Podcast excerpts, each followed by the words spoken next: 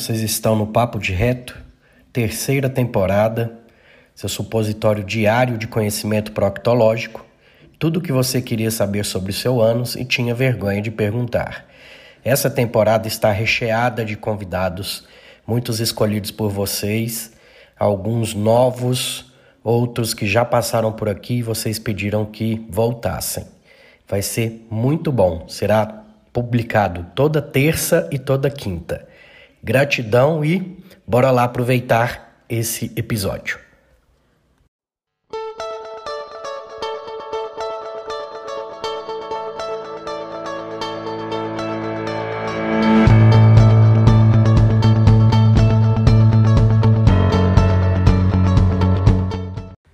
Nessa temporada temos também o apoio cultural da Farmácia São Silvestre.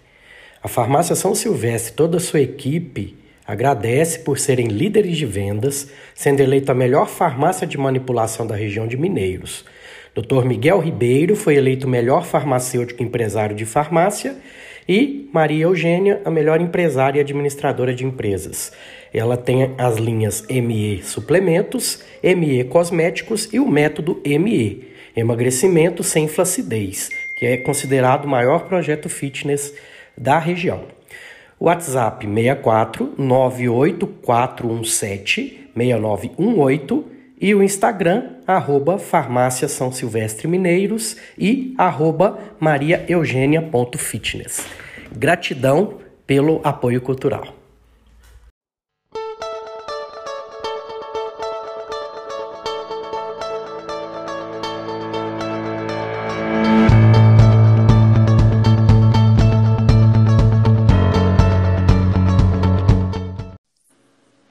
Boa noite, boa noite, boa tarde ainda né, aí, né? Boa tarde, aqui é tarde ainda. Tudo bem? Tudo bem, e por aí também? Tudo ótimo.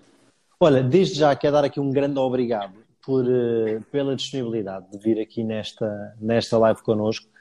E hoje vamos falar de um assunto que para mim é um assunto de alta importância, porque hum, eu penso que nem sempre as pessoas dão. Eu, aliás, o que eu sinto com os meus clientes e com os meus seguidores e com as pessoas com, com, que eu converso, que não têm tanto conhecimento assim, o que eu sinto é que eles olham para o intestino como uh, é algo que só serve para evacuar. Então, desde que a pessoa vai no banheiro, está tudo bem. Se vai rápido é porque é mau, se demora muito é porque é mau, se tudo vai normal, está tudo bem e pronto. E é isso que serve para o intestino, é para evacuar. E aqui a ver se durante esta live a gente vai, vai, vai desmistificar aqui um pouquinho e a ver se conseguimos trazer um pouquinho mais de importância e de valor para, para isto, que é o intestino e para a nossa saúde intestinal. E há uma coisa que eu, que eu gosto muito de falar, que é, geralmente fala-se muito do cérebro, da importância do cérebro para comandar tudo e tudo isso.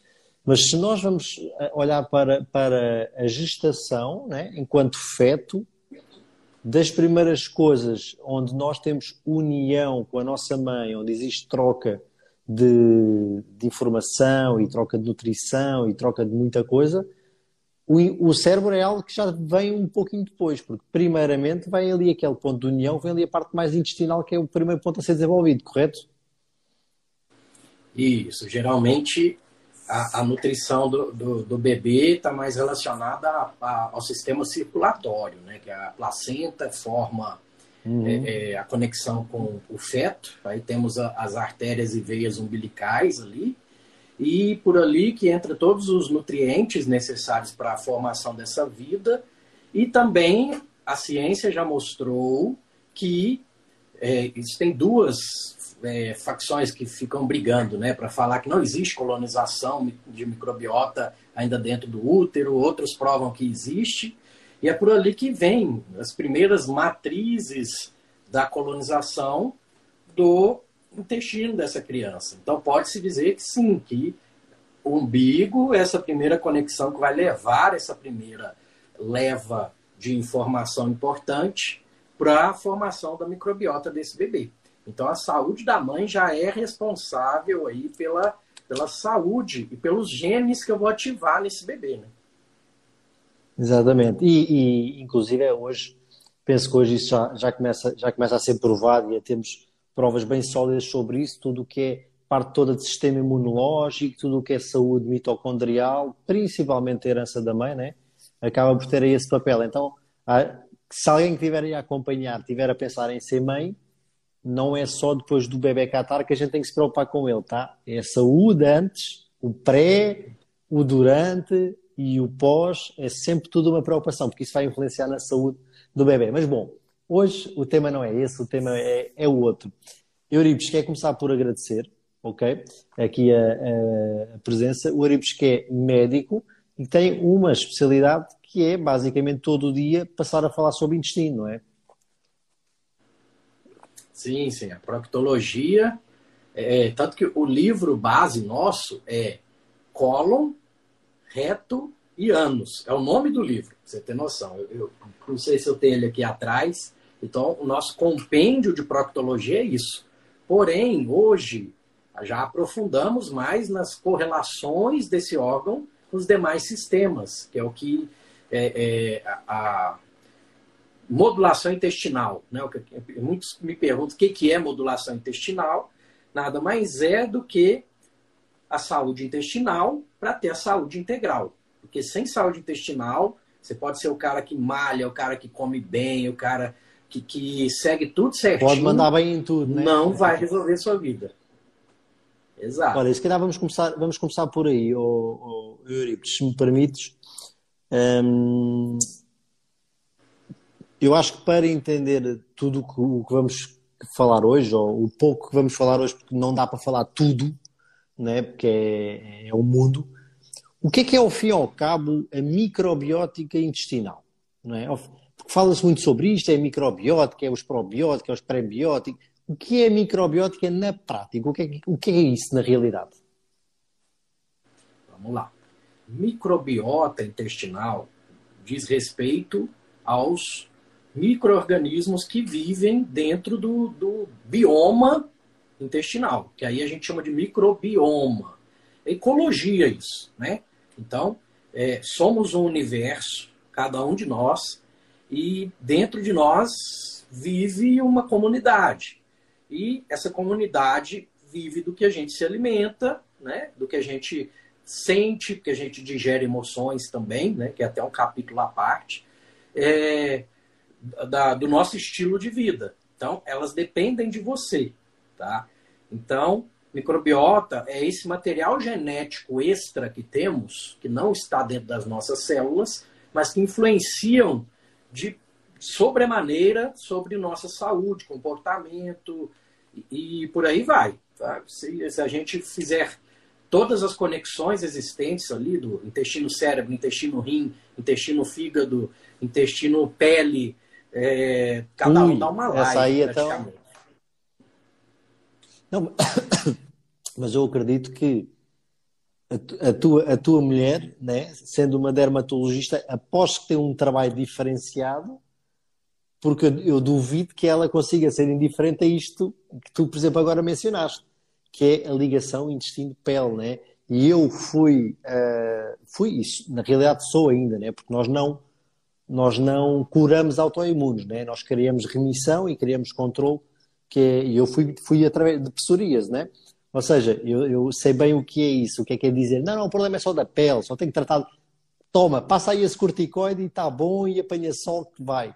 E se não for, olha, aprenda a viver. Não, há mais, há mais sobre isso. Então, o que é que é? Ok, a nível de saúde intestinal, estamos a falar sobre essa tal microbiota, né? Então, no fundo, é a, a população e toda, o, tudo o que constitui o nosso intestino.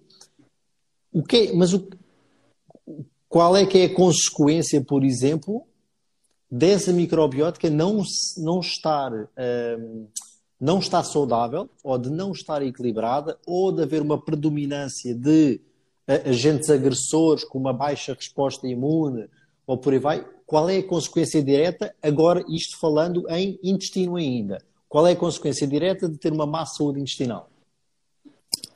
Pronto. É, primeiro, só colocando aí a questão da minha esposa. É, quando eu comecei, há uns três anos atrás, embarquei nessa aí da, da microbiota, da medicina integrativa, tudo, hum. eu chegava todo feliz para, olha isso aqui, falava, não, isso aí eu já uso há muito tempo. Então minha esposa já é integrativa é... antes de mim, vou falar assim. Top. Ela nem sabia que tinha esse título, né? Agora a questão do, do, da, do intestino parte pelo princípio da disbiose. O que é uma disbiose? É um desbalanço dessas bactérias que todos temos tá? A não ser que vivamos num ambiente estéreo, né? Igual os ratinhos, que eles fazem muita experiência com ratinhos uhum. que, que, nascem sem microbiota para mostrar aí, né, a diferença de um que nasce com um que não nasce. Daí que vem aquelas experiências da microbiota do, do, do rato obeso no, no rato magro sem microbiota, ele engorda. Aí surge aqueles que não sabem interpretar artigos científicos, já começa a vender microbiota de magro e por aí vai, né? As discrepâncias. Mas, na verdade, é, temos predominância de dois filos, os é, firmicutes e os bacteroidetes. Então, essa balança geralmente fica quase que meio a meio.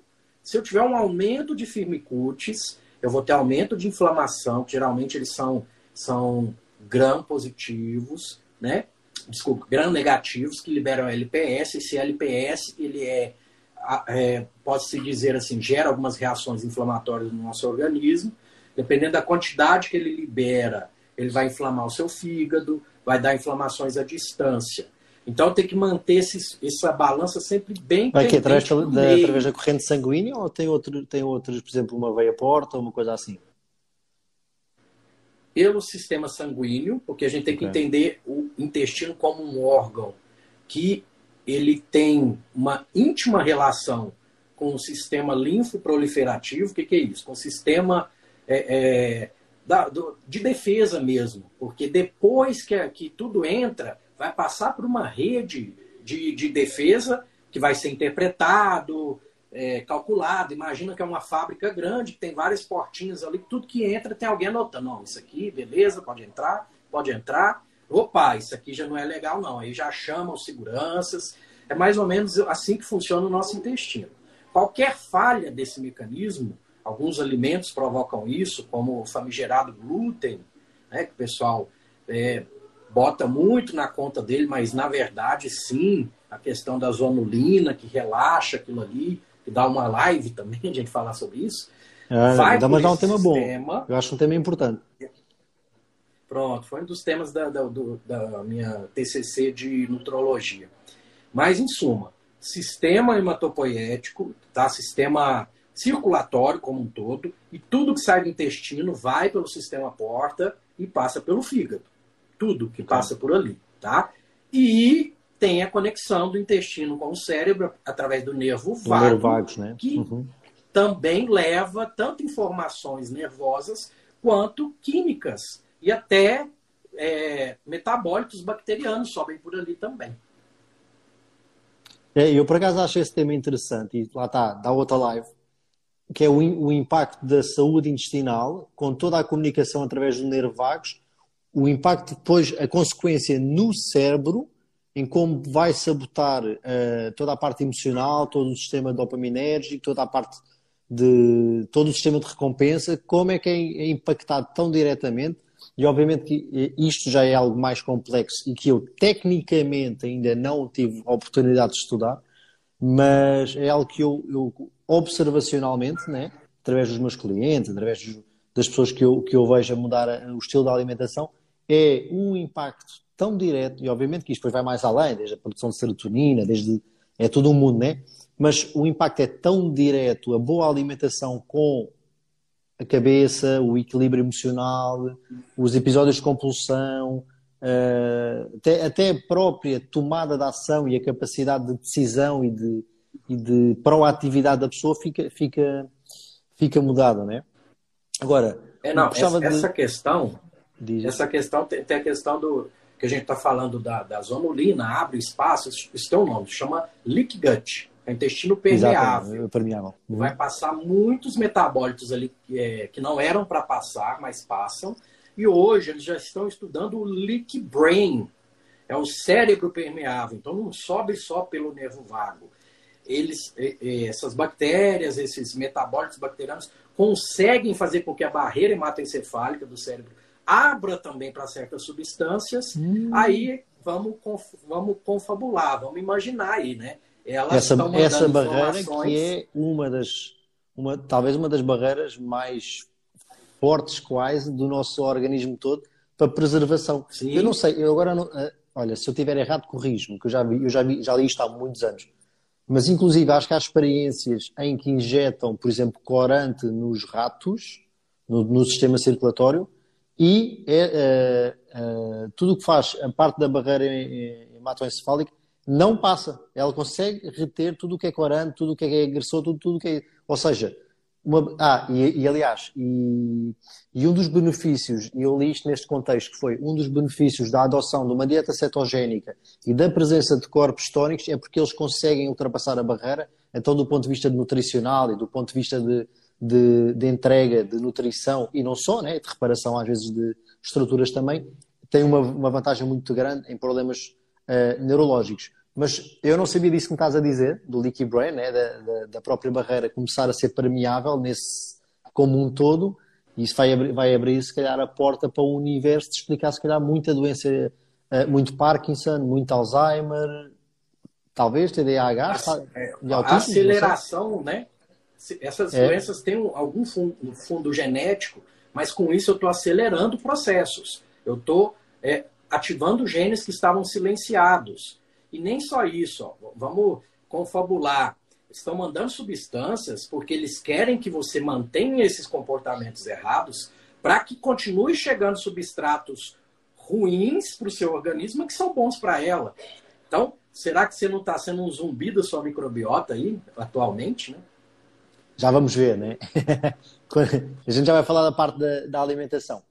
Ok, nós já, já começámos a, a desvendar aqui um pouquinho ao longo desta live que o intestino não é só um lugar por onde vai passar o resto do bolo alimentar e vai ser expelido, separado para, para, para, para urinas e para, para absorver qualquer coisinha e para ser expulso. Não. Existe realmente um universo ali, existe ali uma componente de saúde, existe ali uma componente de sinalização para tudo. Ou seja, a, qual é que é a relação, se é direta, se é indireta, e até que ponto é que é direta ou indireta, a relação entre saúde intestinal e a nossa saúde enquanto ser humano, a nossa saúde enquanto um todo.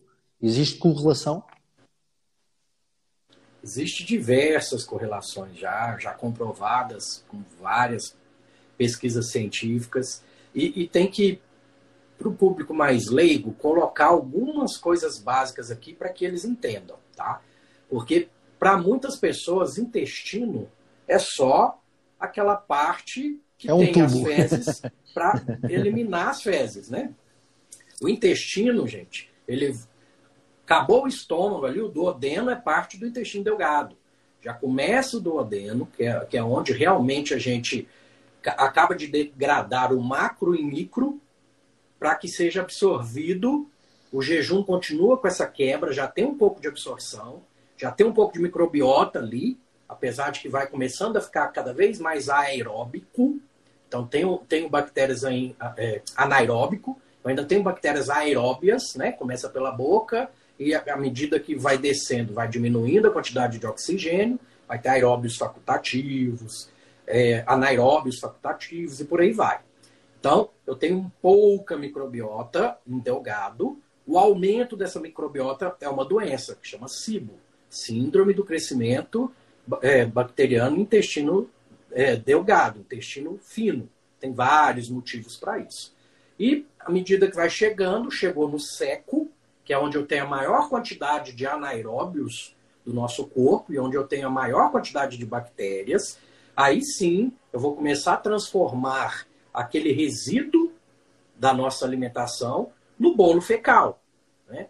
Uma pessoa normal ali ainda é líquido.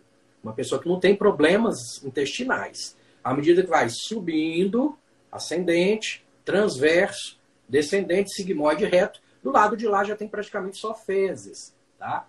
Então, é, quem vê o intestino só como algo que é, é para só para reservar o cocô para jogar fora, tá esquecendo de um monte de funções. E o próprio cólon, ele absorve minerais, ele absorve substâncias que essas bactérias produzem também, algumas vitaminas, alguns minerais que conseguem tirar de, de por exemplo, não temos celulase, né? Mas tem bactérias dentro da gente, algumas tem. Então, algumas fibras realmente a gente só fermenta e tira os ácidos graxos de cadeia curta que você mencionou, né? Que é, tem entrada direta para o nosso cérebro, né? Corpos cetônicos uhum. é, é, é, o cérebro ele ama e a barreira hematoencefálica deixa passar livremente, tá? É, grande parte é produzido ali e nossos colonócitos. É, eu costumo falar que o, o intestino, o cólon, ele é um biodigestor porque ele transforma cocô, né? Vamos falar o português correto, transforma merda em energia. Isso nada mais é do que ser um biodigestor. Quem tem fazenda sabe, né? Pega o cocô do porco ali, deixa ali dentro fermentando e vira energia, vira, vira gás que é usado para até para cozinhar e por aí vai, né? Mas, em resumo, é, é, a sua pergunta, se você não tem saúde intestinal, devido a toda essa conexão que o intestino tem, você não consegue ter saúde geral. Então, a, su, a sua psoríase, com certeza tinha um fundo intestinal, que com certeza com a sua mudança de hábitos de vida, de estilo de vida, não que você curou ela, mas você deixou ela bem mais quietinha aí, sem remédio. Totalmente, 100%. Então, é mais ou 100%. menos o princípio, o princípio da modulação intestinal é esse. É, uhum. na verdade, passar o conhecimento para a pessoa, para ela pegar para si a responsabilidade da sua saúde é a melhor coisa. Hoje eu durmo tranquilo, porque o que eu, o que eu faço, na verdade, antes eu puxava para mim toda a responsabilidade. Não, vou te fazer melhorar, aí tinha que usar remédios, altas doses para tentar uma melhora que não é melhor do que hoje, que eu joguei a responsabilidade do paciente, eu sou um mentor. Eu estou aqui para te orientar na sua jornada as ferramentas, né? de vida. Exato, para que você é, consiga, sozinho, é, sozinho assim, você, a vitória é sua.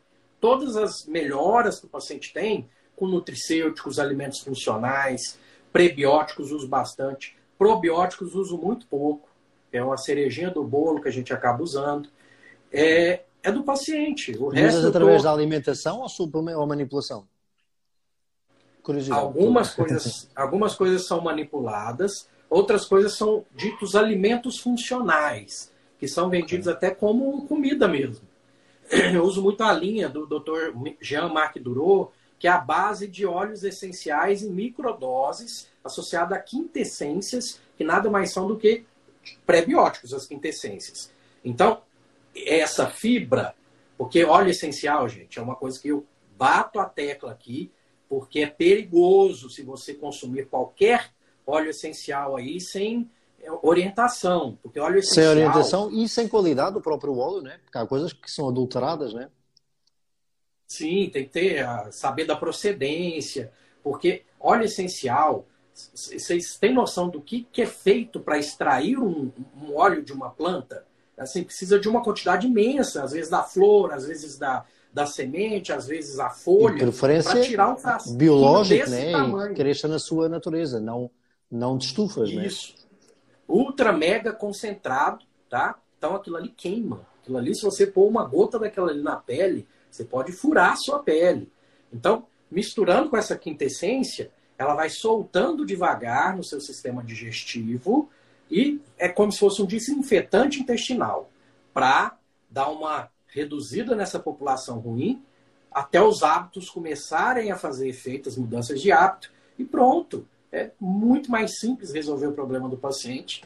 E cuidado com fito, porque se você está usando a esmo, igual o professor meu de fito falava, você pode dar uma morridinha básica. E eu acho que ninguém quer dar uma, uma morridinha básica aí, não, né? Olha, e consegue, consegues-me dar eh, mais exemplos além das doenças autoimunes que, na minha opinião e do, do que eu tenho estudado, está, está diretamente ligado com, com o leaky gut, né? com a parte do intestino permeável, um, consegues dar exemplos de outras doenças que são, ou, ou doenças, ou que se, no sentido, pode não ser o causador, mas pelo menos que são agravadas, ou desconforto diário, por exemplo, imagina, desde produção sei lá, que me ocorre a questão da serotonina, portanto, a questão de humor pode ser uma, uma questão, a nível de sistema imune pode ser outra questão, mas consegues-me dar exemplos de doenças ou de desconfortos diários que seja comum tu teres no teu consultório que vem reflexo diário da falta de saúde intestinal? Vamos lá. Então vamos primeiro, vamos descendo. Sistema neurológico. Às vezes uma enxaqueca está relacionada à inflamação intestinal, que é uma queixa comum das mulheres, né? É, TDAH, déficit de atenção, aquele fog, que é tipo névoa hum, mental, que aquela pessoa não consegue de jeito nenhum é, prestar atenção em nada, em algum determinado momento fica realmente com a mente turva. É, depressão, muitos casos de depressão, começa por esse desbalanço intestinal aí dos neurotransmissores que são produzidos ali, tá? Mais de 80% dos neurotransmissores não são feitos no cérebro, são feitos no intestino. A ansiedade, síndrome de pernas inquietas, aquela pessoa que fica com aquela perna balançando ali, pode investigar a fundo, que pode ter um, um foco ali de, de desbiose. Vamos descendo agora. É a questão da. É curioso, há muitos anos, há muitos anos eu, eu não te vou dizer que era aquele síndrome de pernas inquietas. Pronto, não era aí porque elas não tinham. Eu penso que no seu estado mais grave elas têm uh, reflexos próprios, né? acaba por ser uh, não, que tu não controlas e elas próprias se mexem. Eu não tive isso, mas uh, é curioso, nessa altura que me apareceu a, a psoríase, eu tinha dificuldade em ter as pernas quietas, ou seja, parece que elas tinham que estar sempre sob tensão. Eu não conseguia relaxar as pernas, era, não, não estava bem. Caso é engraçado, nunca, não, nunca tinha parado para, para refletir nisso.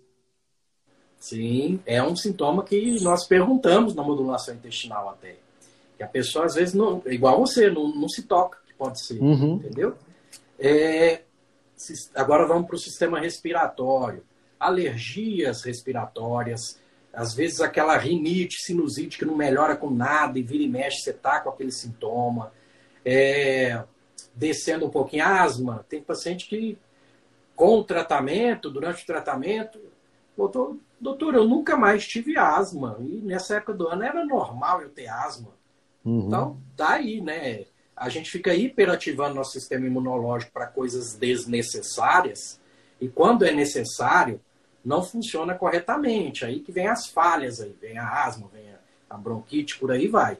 Quando está tudo moduladinho, é, o sistema imunológico não vai exacerbar uma reação que não precisa. É igual a gente costuma brincar aí do, do, do pastorzinho que grita lobo, lobo, brincando, e ninguém chama, dar moral para ele, né? Que quando na verdade o lobo vem, aí ele grita, ah, não, esse cara tá zoando. E já não vai.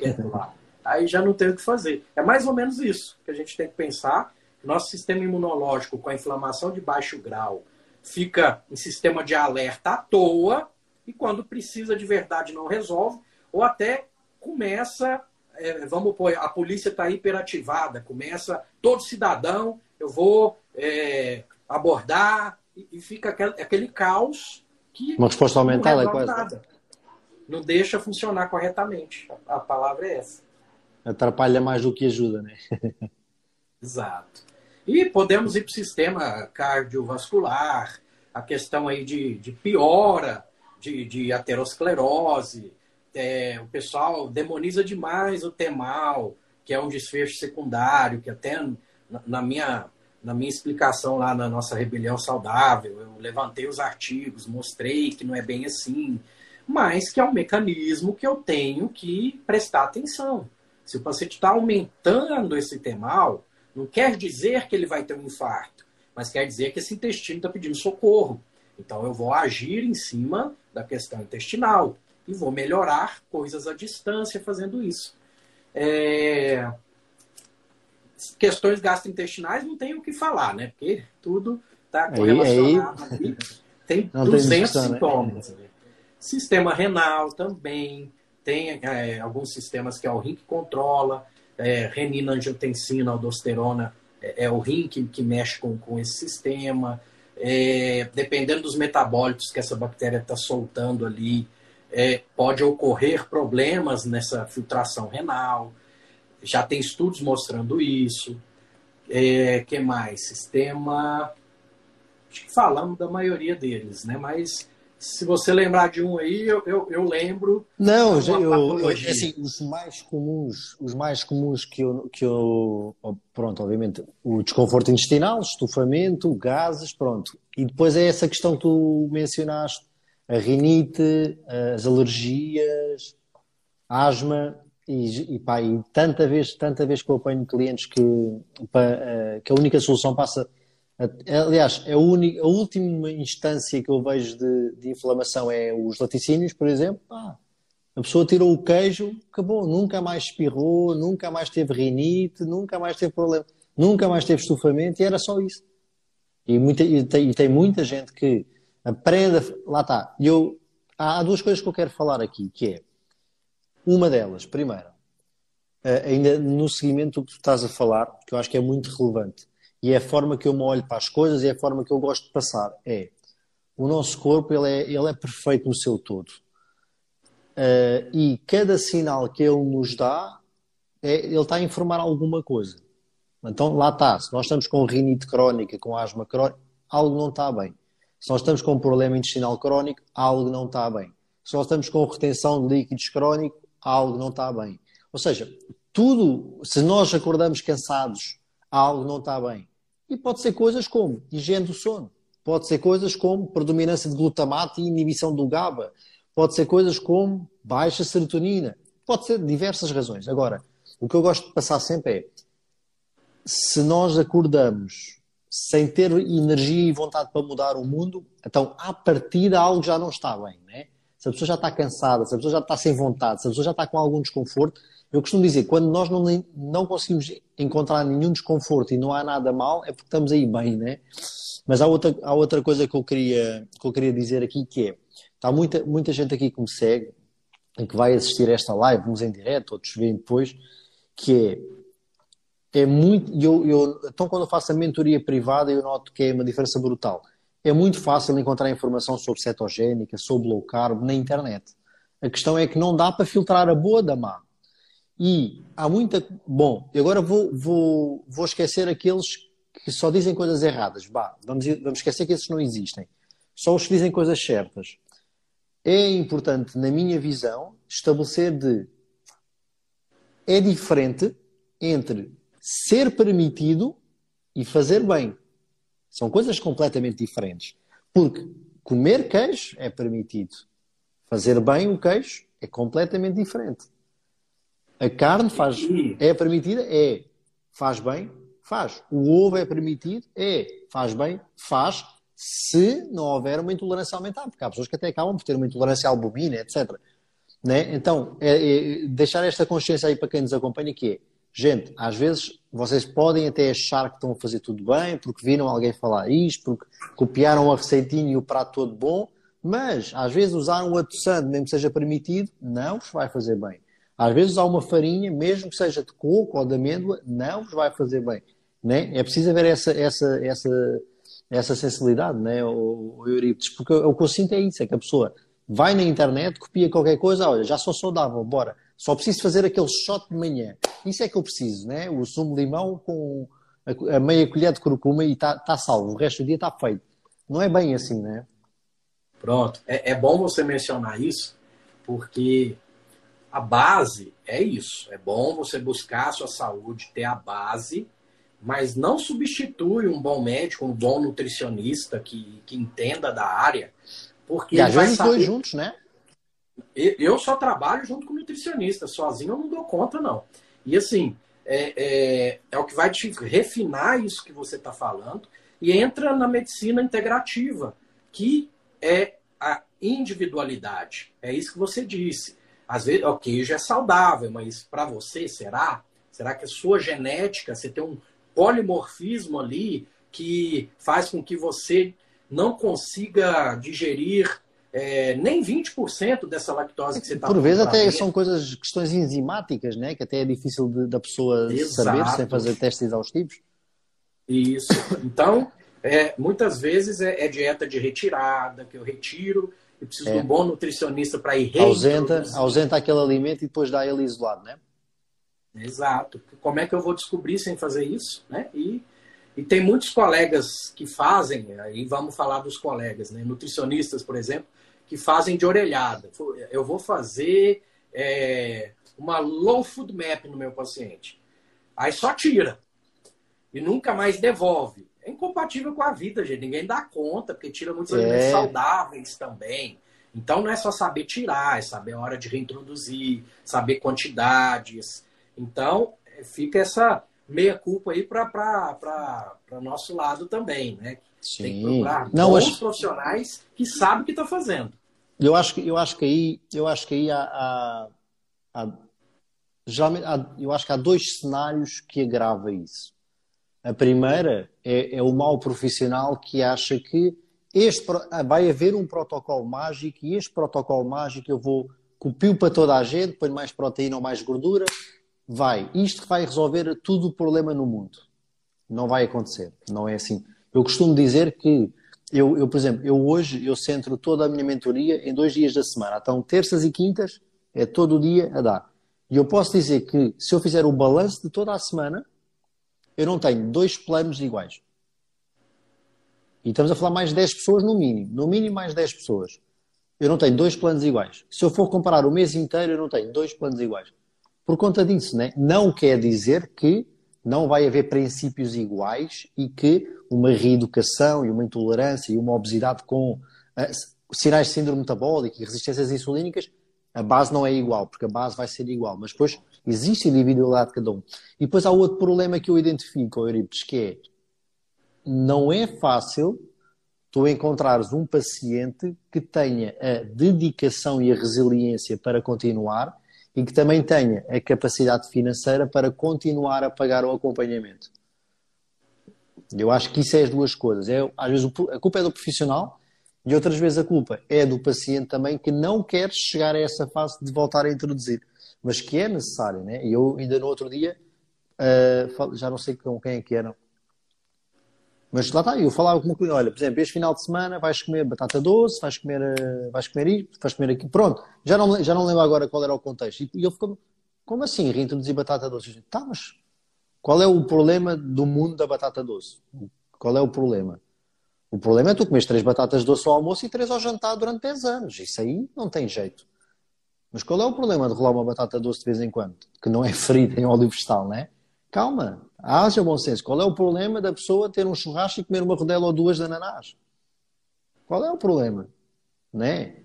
Lógico, depois, cada, cada situação, existe cada tipo de trabalho. E agora, queria fazer outra, outra questão que é, já falámos sobre o que é a microbiótica intestinal, a importância de estar bem, de estar mal, o impacto que isso tem na saúde, e agora passando mesmo para a questão prática. Quais os alimentos que tu escolherias como os que tu dizes, olha, isto não pode nunca entrar só quando fizeste tipo anos. fizeste anos, pronto, hoje dá para rolar essa refeição. Aqueles alimentos tu dizes, pá, de jeito nenhum isto vai encaixar para ser bom. Só vai prejudicar a nossa microbiótica e o normal funcionamento do intestino. E também, quais é que são os alimentos tu dizes, olha, se baseares a tua alimentação nestes, mais de metade do problema está resolvido. Pronto, vamos lá.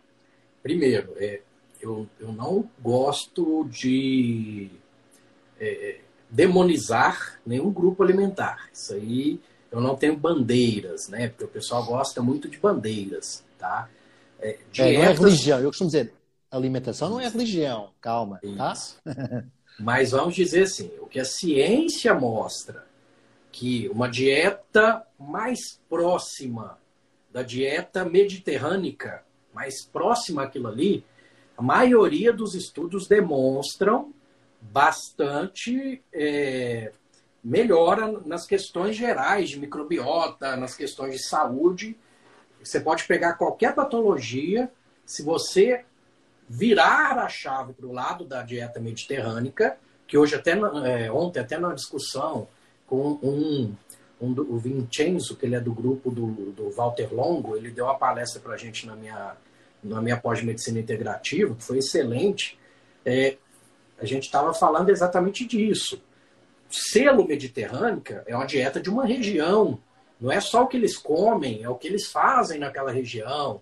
Tem todo um, um, um, fator envolvido, né? Igual naquele livro do, do daquele cardiologista que, que ele fez a dieta.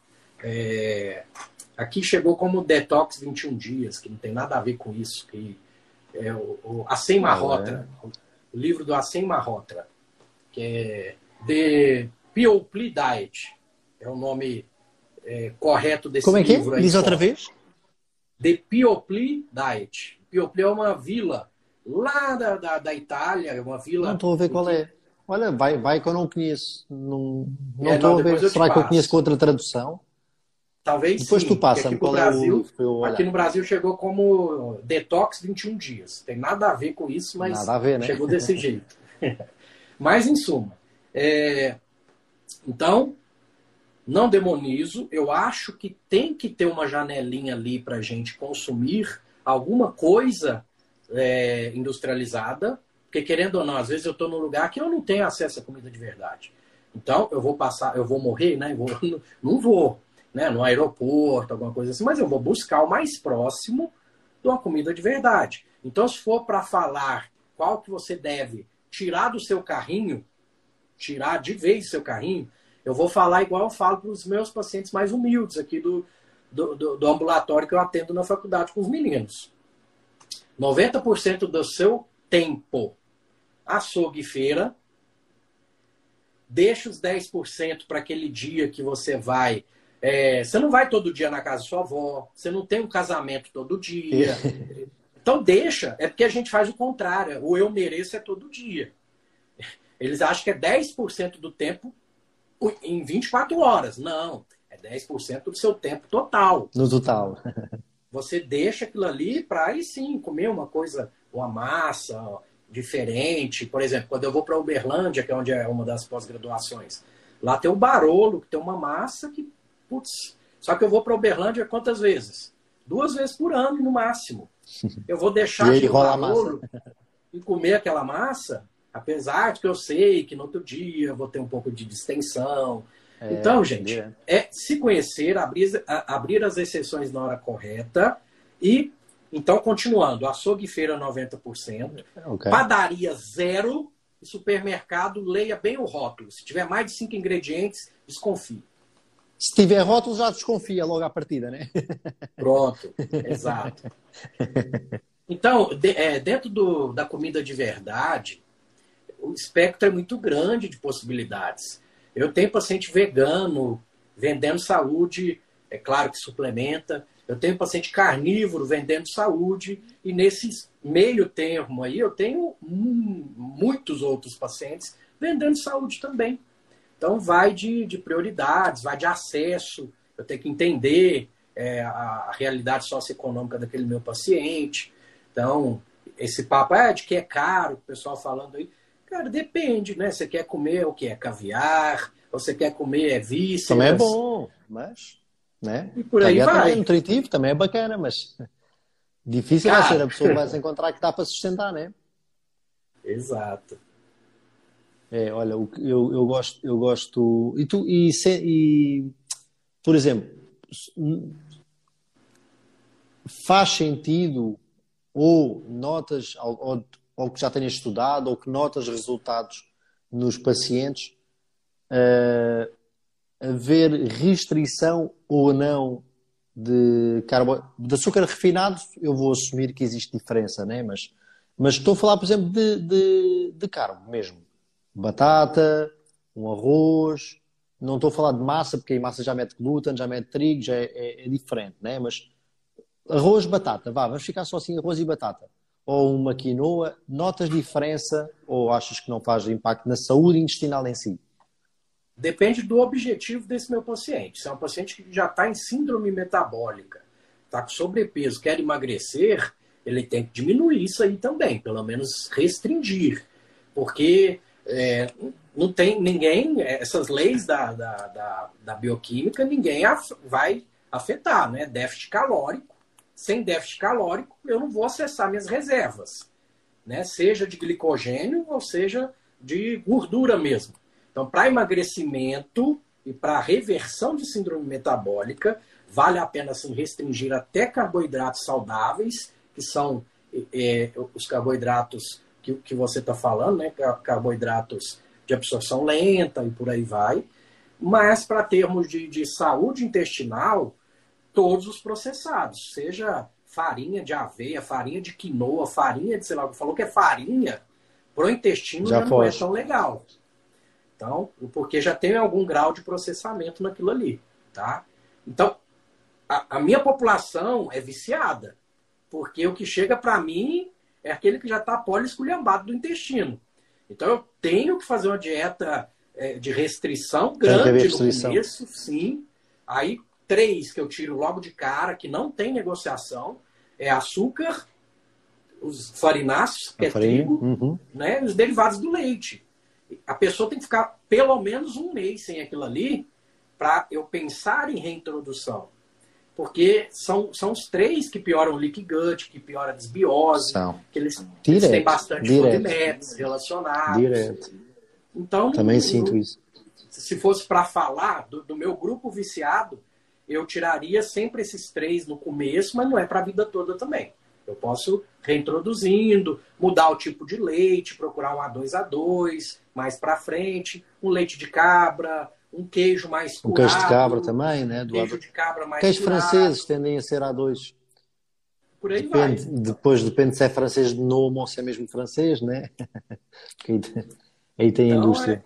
É, é, tudo, tudo é possível, né? De, depende do, do objetivo do meu paciente. Então, e do jeito que ele chega até mim.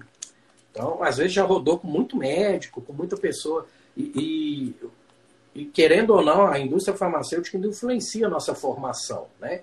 Então, eles chegam com uma polifarmácia, que eu tenho que ir desmamando aquela polifarmácia.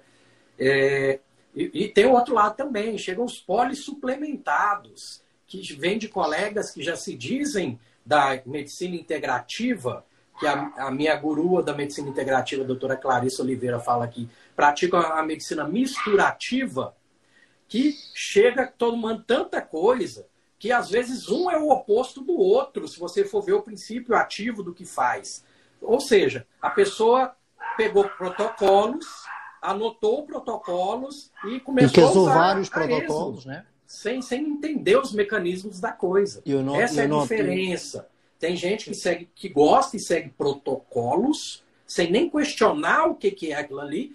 Eu gosto de seguir fluxogramas, que, ó, o paciente chegou assim, assim, assim, tem essa possibilidade, essa, essa, não, acho que essa encaixa melhor. Então, é um jeito, e é o jeito que eu ensino para meus alunos. Fluxograma é melhor do que protocolo. Eu, eu, eu, o que eu reparo é essa, lá está, o influencer, ele toma esta suplementação é porque isto faz bem. Uh, eu vi o outro a fazer este protocolo, vou fazer este protocolo também. E há pessoas que chegam e dizem, tá, e é uma das coisas que eu gosto de fazer na mentoria, qual é a medicação que estás a tomar, qual é a suplementação que estás a tomar, para entender o que a pessoa está a fazer, não é? Não que eu vá mexer na medicação, porque não vou, nem vou mexer na suplementação, mas só para entender o que se passa ali, né? para ter, para ter uma, uma noção, até às vezes por uma questão também de distribuição de refeições, faz sentido. Um, e há, há gente que tem tanta suplementação e eu pergunto, ok, tudo bom, porquê é que estás a tomar a glutamina? Ah, disseram que fazia bem. Tá, mas talvez até possa fazer bem, por uma questão de intestino permeável, por uma questão de outras questões, tá. Uh, mas porquê é que estás a tomar uh, a vitamina D? Ah, porque disseram que fazia bem. Tá, mas quais são os teus valores de vitamina D? Quando é que estás a suplementar a vitamina D? Com o quê? Tem vitamina K? Comes órgãos, não comes órgãos? Tens vísceras ou não? Há gordura na refeição? Não há? E a pessoa, ah, pera, não, mas então não é tomar tudo em jejum e fica bom? Eu disse, não, não é assim que funciona a coisa. Há coisas que funcionam de forma complementar, né? Então não é só suplementar. E há outros que tomam a dinheiro fora, compram porque acham que vai fazer bem e, e, e, toma, e logo se vê, e continuam mal, né? é, não, às vezes você vai ver a, a, bancada da pessoa lá, tanto suplemento, que você, meu Deus do céu.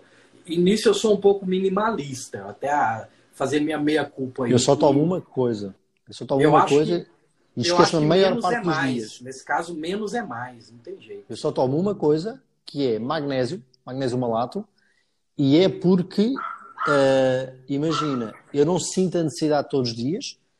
eu tomo por duas razões. Uma delas é por prevenção, porque, bom, pode haver cronicidade de deficiência de magnésio, às vezes a pessoa nem tem, mas eu, eu sentia, por exemplo, tremor no olho, sozinho, eu chegava a ter câmeras durante a noite, eu cheguei, a dada altura na minha vida, a ter alteração do batimento cardíaco estando em repouso. Ou seja, foi tudo coisas que eu disse, hum, não sei até que ponto não será o magnésio. E com a suplementação do magnésio a coisa resolveu-se. Apesar de, através da alimentação, eu também fiz essa compensação através da alimentação. E não só do magnésio, também minerais que, que, que, que fazem, que, que trabalham na, em toda a função também uh, complementar, como os potássios, os sódios e por aí vai. Uh, mas a única coisa que eu consumo com cronicidade é isso. Até o próprio ômega 3, eu tento ir buscar, eu como fontes ricas de ômega 3 e bano o máximo que eu consigo de ômega 6. Pronto, está resolvido. É assim que eu resolvo o meu problema. Não, não é? Porque a pessoa. É, mas isso é o que eu sinto, é o que eu acho que resulta para mim sinto-me bem dessa, dessa forma. Não sei se tens outra opinião, se tens outra opinião, não, mas eu acho que a gente deve. Eu, é, imagina, na mentoria, sei lá, metade das pessoas começa por dizer: então, o que é que eu vou, o que é que eu vou tomar? Sim, como assim? O que é que vais tomar? Sim, o que é, o que, é que eu tomo? Não, tu vais começar a comer bem. Depois logo se vê se há algum sintoma, se há algum sinal que possa indicar a necessidade de suplementação. Agora, vamos suplementar porque sim, eu não vejo necessidade. Mas, mas, já agora queria saber a tua opinião também sobre isso. Já que és uma pessoa minimalista, como é que tu vês essa, essa o que eu estou aqui a dizer? Faz sentido, não?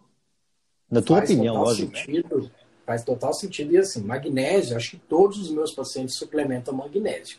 Porque nosso solo é pobre, por mais que eu faça. O Brasil ainda é pior de... que Portugal nesse sentido, né? Isso, por mais que eu faça comida de verdade, o magnésio fica quente. Então eu falo para eles que não é nem suplementação, ali, é, é comida. O magnésio entra como um reforço para comida de verdade. É, vitamina D, eu não sou muito radical com a questão da vitamina D igual, vejo outros colegas aí que quer subir a vitamina do paciente para cima de 100, é até perigoso. Ia te perguntar casos. qual era o valor que tu usavas, também andavas aí pelos 70 ou se és o, só és aquele acima dos 100? Uma média, uma média entre 40 e 80. 40 e 80, tá não, não passo disso. Tá? Passar disso é se for para algum protocolo de doença autoimune, hum. que aí a gente sobe um pouquinho mais, mas não é a esmo também. Eu tenho que controlar como é que está o, o, a, o cálcio desse paciente, como é que está a somatostatina, alguns hormônios que eu tenho que estar tá de olho. Não é simplesmente subir ali e, e deixar. Até pode haver uma questão relacionada com o próprio colesterol, né? É Sim. Estás a suplementar a vitamina D sem necessidade, é uma questão de melhorar aquela, aquela, aquela parte ali. É, ela é, ela é também um, um, uma gordura importante, né? Que conseguimos na, na alimentação também. E que mais de suplementação que eu pensaria aí? É, cara, eu sou bem minimalista, viu? É só realmente ômega 3, tratamento. Por exemplo. ômega 3, ômega 3, eu acho que ainda é caro os de qualidade aqui no Brasil, é, tá? Cara. Os que são baratos. Em todo lado, eu acho que é em todo lado é caro. Com EPA e DHA bom, é caro. É, os baratos a gente desconfia, porque aí vai estar vai tá dentro de óleo de girassol, óleo de soja. E tá tudo oxidado, não. não aí você tá seis por meia dúzia, porque isso aí você já toma na alimentação, que é o ômega 6, na verdade, né? Então, é, se for para escolher suplementar, o, o, o, ômega 3 entra na, na, suplementação aí, mas tem que ser coisa de um grama ou mais por dia, né? Então são Deve, três comprimidos de manhã e três Diz um grama de EPA e DHA, não é um grama de toma, né? Isso, isso. E aí dá quase três comprimidos de manhã e três de noite. E tu aí consideras, pá, já estamos a fugir, desculpa lá a minha curiosidade, mas aí tu consideras, por exemplo, uh, por exemplo, eu, sei lá, imagina, por exemplo, a, a, questão do esquecimento, da pessoa ser uma pessoa esquecida e a memória ser fraca, e tu já assomes ali um, uma necessidade de um ômega 3, pelo EPA, pelo DHA, vais por aí também? Fazes tipo esse despista? É assim, o que que forma a nossa membrana celular, né? São, são essas é, são esses ácidos graxos, né? Essas cadeias ali. E a maleabilidade dessa cadeia, porque o ômega 3 ele é mais maleável, então ele conduz melhor a uhum. eletricidade, né? Que o neurônio nada mais é do que isso. O, o ômega 6 né? deixa aquela membrana mais dura e difícil de repolarização. Oxida, né? Então, oxida. Então, se você tem mais ômega 6, você pode sim ter mais esquecimento. Então, à medida que você vai trocando, porque é, o tijolinho vem da comida. E a proporção de ômega 6 é muito mais alta mesmo. É, a gente não consegue colocar um para um, acho que nem.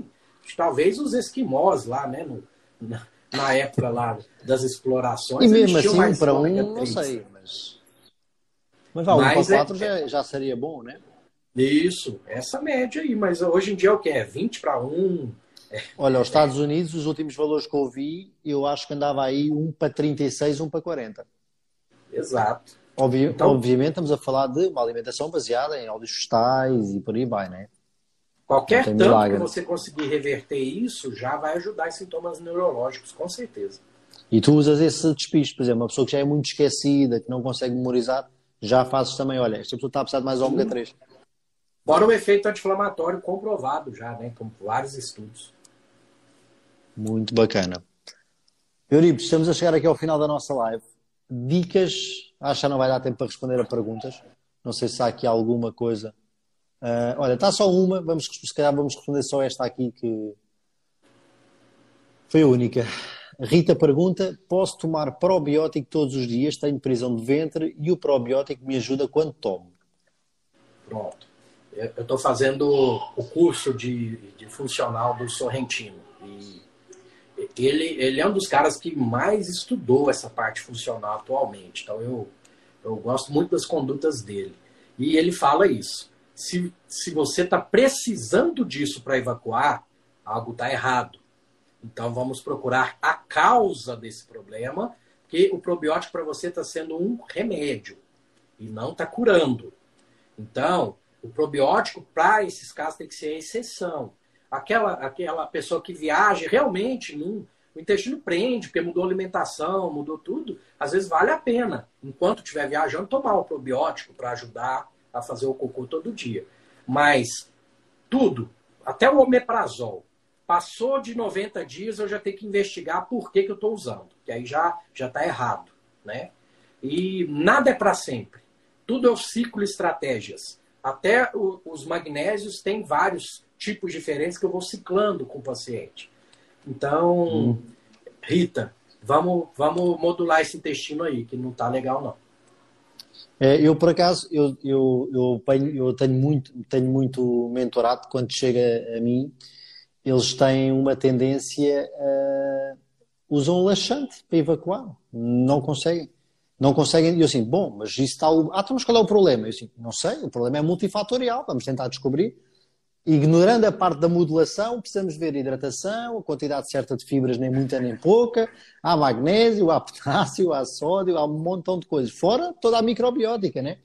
Eh, eu tive, por exemplo, uma, uma situação aqui muito chata, mas é, é uma cliente complicada no sentido, o quadro, o quadro dela de saúde é complicado e uh, é acompanhada por vários profissionais. E ela, por exemplo, ela, mas lá está, o profissional que a acompanhava, neste caso era o médico de família, da prisão do ventre, a, a solução era aumentar laxantes. Então, para teres uma noção, ela tomava seis doses de laxante ao dia. Por dia. E ela ia lá e, olha, então se cinco não serve, toma mais uma, seis. Ou seja, eu, ela dizia, Edu, uh, o valor da mentoria eu paguei com uma semana dos laxantes que eu parei de tomar. Foi todo o dinheiro que eu dei, recuperei nos laxantes. Hoje ela não toma nenhum. Ah, e isto era uma e é uma pessoa com problemas de absorção, problemas de intestino, problemas de autoimune, de, de... ela tem artrites reumatoides também. E eu estava a dizer, a questão do, do recurso ao laxante, e diz-me diz se eu estou a pensar de forma certa, está-te a prejudicar mais isto ainda por questões de absorção nutricional e por questões também de microbiótica intestinal, porque o laxante ele não limpa só, o, só não limpa só o que queres, ele limpa tudo. não é? É, o, laxante, pessoal tem que pensar da seguinte forma. Se eu estou precisando de laxante para evacuar, é, a, o sistema digestivo é uma linha de montagem. Tá? Quando o paciente chega com constipação no, no meu consultório, última coisa que eu vou investigar é o colo. Eu começo com mastigação, acidez correta. Às vezes, só de começar a melhorar isso, aí o paciente nem, é, nem se atinou, né? É, no retorno, eu, ah, você lembra que você chegou àquela constipação, aquele intestino. Doutor, sabe que eu, agora que, eu tô, que o senhor falou que eu reparei, acabou. Resolveu. Então, às vezes, é algo é, funcional, né? Que é, nós temos muito essa mania do, do prático, né? Às vezes é mais prático para a pessoa. É o instantâneo, mas isso é o problema de toda a nossa sociedade. É o instantâneo, é o que a pessoa quer. Tudo, para tudo Exato. na vida, o instantâneo. O que é que há instantâneo, né? Isso, que aí o laxante vai fazer você evacuar na marra, porque vai inflamar terminações nervosas, vai desconectar inervações nervosas. Você pode estar provocando uma atonia colônica, que é um cólon que não movimenta mais, e aí sim, se chegar nesse ponto da atonia colônica severa, a pessoa vai ou só evacuar com laxante, ou precisar tirar um pedaço do intestino. Então, é uma paciente que estou programando ela para tirar um pedaço do intestino dela mesmo, porque é um cólon que já. Perdeu é, a mobilidade.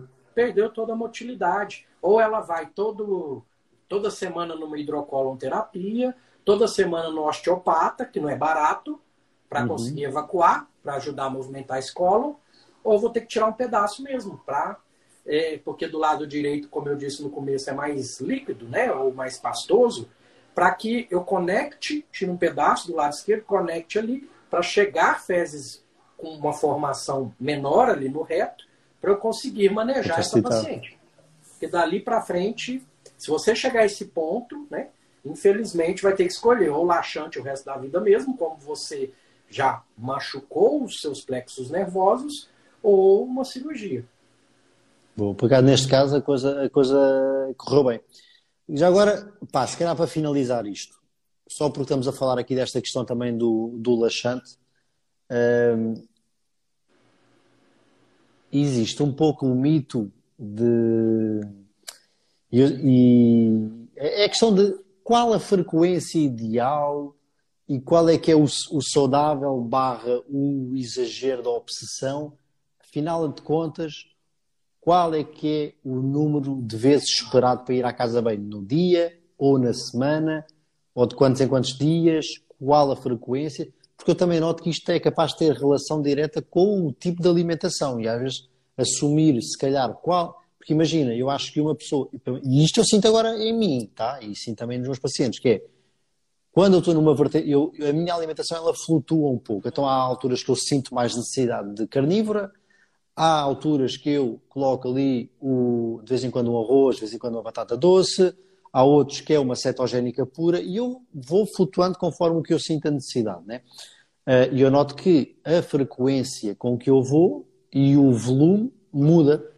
O que, é que, o que é que tu me dirias que é o esperado e o que é que é realmente o saudável no meio disto tudo? Vamos lá. Tem aquele paciente que evacua todo dia, mas você vai ver, é Bristol 1, cocôzinho de cabrito uhum. todo dia. Sai do banheiro com sensação de evacuação incompleta, parece que não saiu tudo. E tem aquele paciente que evacua uma vez por semana, que é uma maquininha de churros. Sentou lá, desceu, Tal, limpou, foi. acabou. É, é, tá relacionado até, a Denise Carvalho já falou isso, dá até como se, é, comparado ao orgasmo, porque o, o, o reto ele tem muita terminação nervosa. Se você uhum. esvazia ele é contento, dá leveza, assim, nossa, libera serotonina pra caramba. Assim, nossa, dá um prazer. Ai. O ar completo. Ah, mas isso é bem verdade, não é só tipo a pessoa. É verdade isso. Sim. então, se você sabia. evacua uma vez por semana e sai leve do vaso, beleza. Para você é o seu normal. Porque às vezes você evacuava muito, pelo volume que você comia e de uhum. resíduos que sobra. Inclusive muitas Não fibras. Né? Exatamente. Sobra muitas fibras, aí você tem que jogar para fora mesmo. Então você tem uma, uma quantidade de evacuação maior pelo tanto de fibra que você come. e numa dieta igual você está falando, carnívora cetogênica, às vezes a pessoa restringe tudo isso e começa a evacuar uma vez por semana e chega para mim e fala: Doutor, eu tô com o intestino preso. Eu, não, mas espera aí, vamos conversar. Ah, uma vez por semana só. Mas quando você sai, você se resolve, tá com gases, fica aquela sensação de que não foi. Não, sai bem. Pronto, esse é o seu novo normal. Então isso é muito eu, eu, eu uso uma pergunta, sabes? Que, que é responde para isto. Tu não vais porque não tens vontade, não tens necessidade, ou tu tens vontade, sentas e não consegues fazer. Eu geralmente gosto de usar este despisto, que é se a pessoa quer fazer, tem vontade e não consegue, aí eu já, se calhar já penso naquela, olha, talvez algo aqui não está bem. Agora, não, eu não tenho vontade, eu estou bem, sinto-me bem, não me sinto inchado, não sinto, mas vou lá tranquilo. Então tu dirias o quê? Depende, né? A resposta é isto, depende. Sim, depende de quem está sentado à minha frente e do Bristol, que é, que é o que a gente falou, né? A escala que Bristol. Uhum. Que é o cabrito ao 7, que é diarreia. Depende de, de é, se tem ou não sensação de evacuação incompleta, se tem sintomas. Se você vai uma vez por semana, zero sintomas, tá beleza. Para você é o seu normal. Boa. Eurípides, só tenho a agradecer este partilhado todo que tu me trouxeste aqui, todo este. Eu faço três a quatro vezes ao dia. Isabela, de... Isabel, né? Depende. É... Ah, eu também faço três Isabel. vezes por dia. Só que eu saio satisfeito do vaso, né? Atualmente eu não estou numa dieta tão restrita, estou até gordinho mesmo, precisando tomar vergonha na cara e voltar aí para o caminho que eu sei, né? É três vezes por dia, mas se durante o dia não tem que ficar pensando nisso, não tem urgência evacuatória, tem que achar um banheiro para fazer logo. Não, é, é, é, depois do almoço mesmo, e depois do café, depois da janta. Tem gente que tem um gastrocólico exacerbado, que é um reflexo, que toma e vai, é o seu normal. Beleza, mas vamos ver como é que está essa alimentação, se não está com uma alimentação inflamatória, modulando tudo isso, aí eu consigo responder para você. Porque o normal que a medicina fala é de três vezes por dia a três vezes por semana. Essa variação do normal. Então, teoricamente, dentro da medicina tradicional, você está dentro do normal. Boa. Olha, obrigado aqui por toda esta partilha. Acho que já deu, deu para trazer aqui bastante consciência da importância que é no fundo, eu acho que tudo acaba na mesma coisa, que é o que é que nós colocamos dentro da nossa boca, né? qual o alimento que a gente escolhe e qual o estilo de vida que a gente também, que a gente também acaba por, eh, por escolher para nós. E, é, e acho que deu para, deu para entender aqui muita coisa que, se calhar, muita gente vai, vai, vai, vai, vai se aperceber que não, eu realmente eu tenho este desconforto, eu tenho aquele desconforto, ou eu não estou bem nisto, eu não estou bem naquilo, e realmente foi um sintoma que o doutor falou aqui e que talvez eu tenha que parar para pensar, olha, será que o meu intestino está bom mesmo? Né? E às vezes não está, ou se calhar a maior parte das vezes até não costuma estar tanto assim, porque toda a gente tem erros, né? E, Edu, e, e, e acaba porque é uma coisa assim, flutuante, né? Isso, eu costumo falar assim, que mesmo que esteja bom, com a modulação intestinal, tem muita coisa, a cerejinha do bolo para colocar para o bom hum. ficar excelente. Então, para limar as arestas, né? Também. E, e, deixa eu responder a Sônia, que ela falou várias vezes do Naturete. Naturete é fibra. Então, se você está evacuando só com Naturete, está faltando alguma coisa aí na alimentação, na alimentação, que a gente tem que conversar a respeito. Se faz uma cetogénica, olha, aumenta os verdes, aumenta o abacate, que também tem boa fibra, e se calhar já ajuda. Exato. né? Porque há muita gente que é. Eu, sei lá, não sei, é um problema, é grave, mas é lá. Eu acho que é o, é o que há bocado estávamos a falar a, a, meio da live, que é temos que parar de olhar para o estilo de alimentação como se fosse uma religião ou como se fosse um clube de futebol, que a pessoa veste a camisa e quem não tiver a mesma camisa está contra mim. Não é assim que funciona. Não é isso. E eu, eu acho que ainda a semana passada falava isto com, com um cliente que é gente, nós vamos olhar para a malta da cetogénica, nós vamos olhar para a malta vegana, nós vamos olhar para a malta uh, da carnívora e toda a gente vai dizer: Ah, mas nós, no nosso ancestral, era assim. Tá, então, mas vamos olhar para o ancestral, vamos olhar para todo o ancestral. E todo o ancestral era o quê? Era comer tubérculo, era comer caça, era comer vegetal, era comer fruta, era comer tudo. Era o que havia e que a gente comesse coisa. Lógico, muita altura, não havia agricultura, óbvio que sim, e a gente sabe que é dos mais uh, agressivos para nós, né? Mas batata é batata. Uma peça de fruta também cabe. É tudo uma questão de, de, de bom senso. Então, parar de olhar para a alimentação como uma religião é importante. É preciso ver em que fase da vida a pessoa está, qual é o objetivo, qual é a saúde ou falta dela e comportar-se em função disso, né? Exato. A partir do momento que, que você entender isso, você vai longe. Até nós profissionais, né, se a gente colocar isso, a gente restringe, nicha demais. E o ser humano, ele é diverso. Então, se eu, se eu escolher um nicho, eu estou selecionando e deixando de aprender também, porque eu aprendo, eu aprendo é na diversidade. Exato. Quando eu a partir do momento eu lá, já não sei quem diz isto, mas é a partir do momento que deixamos de fazer perguntas, deixa, deixamos de aprender e deixa, e deixa de haver progresso, né? Então a gente tem que continuar a questionar, temos que há sempre para melhorar, né? Euripides, muito obrigado por toda a tua partilha. Curti muito aqui a nossa, a nossa live e espero que toda a gente que aqui passou também tenha curtido e que tenha aprendido qualquer coisa que possa já começar a, a aplicar no seu dia a dia, né? E a pedir ajuda, tu também fazes, uh, ainda continua a ser legal a tua, o teu atendimento online, certo? Eles não, não tiraram isso. Sim, está mantido. Desde o Covid agora, foi uma coisa boa, né? Já, já foi padronizado agora. Boa. Então, quem tiver necessidade tem um excelente profissional a quem recorrer, gente. É aproveitar. É, eu tá? tenho, Edu, eu tenho pacientes até na África. Então, Hoje em dia, fronteiras não são limites mais. Não há limites, né? É isso mesmo. É muito top. Euripides, muito obrigado e um grande abraço. Tudo a correr bem. O resto do dia é bom para ti. Para você também. E logo, logo é a sua, né? Que eu vou te entrevistar. Ah, é? Pois é, mas ainda falta? É para setembro? Já não me lembro. Eu não lembro também, mas. Mas acho tá, que era, tá era tipo setembro. Tá acho eu, mas eu, eu anotei. Eu tenho no calendário agendado. Está prometido. Está ótimo. Então vá, forte abraço, tudo a correr bem. Tchau, minha gente. Obrigado por este bocadinho passaram aqui connosco. Tchau, tchau. Tchau, tchau.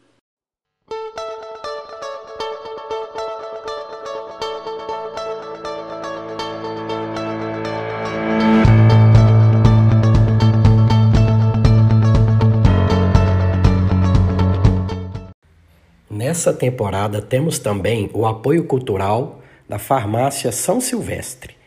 A Farmácia São Silvestre e toda a sua equipe agradece por serem líderes de vendas, sendo eleita a melhor farmácia de manipulação da região de Mineiros. Dr. Miguel Ribeiro foi eleito melhor farmacêutico empresário de farmácia e Maria Eugênia, a melhor empresária e administradora de empresas.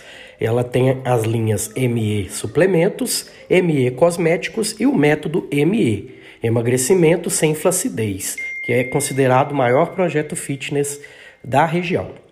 WhatsApp 64 98417 6918 e o Instagram, arroba Farmácia São Silvestre Mineiros e arroba mariaeugênia.fitness.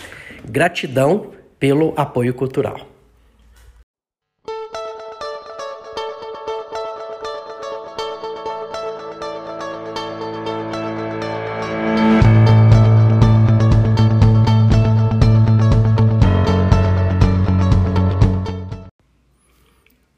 Mais um episódio desse ano. Espero que tenham gostado. E para que o Papo de Reto continue crescendo, comente, indique, fale para aquele amigo e vai só ajudar a crescer e vamos impactar cada vez mais vidas. Eu termino sempre com gratidão e carpe diem.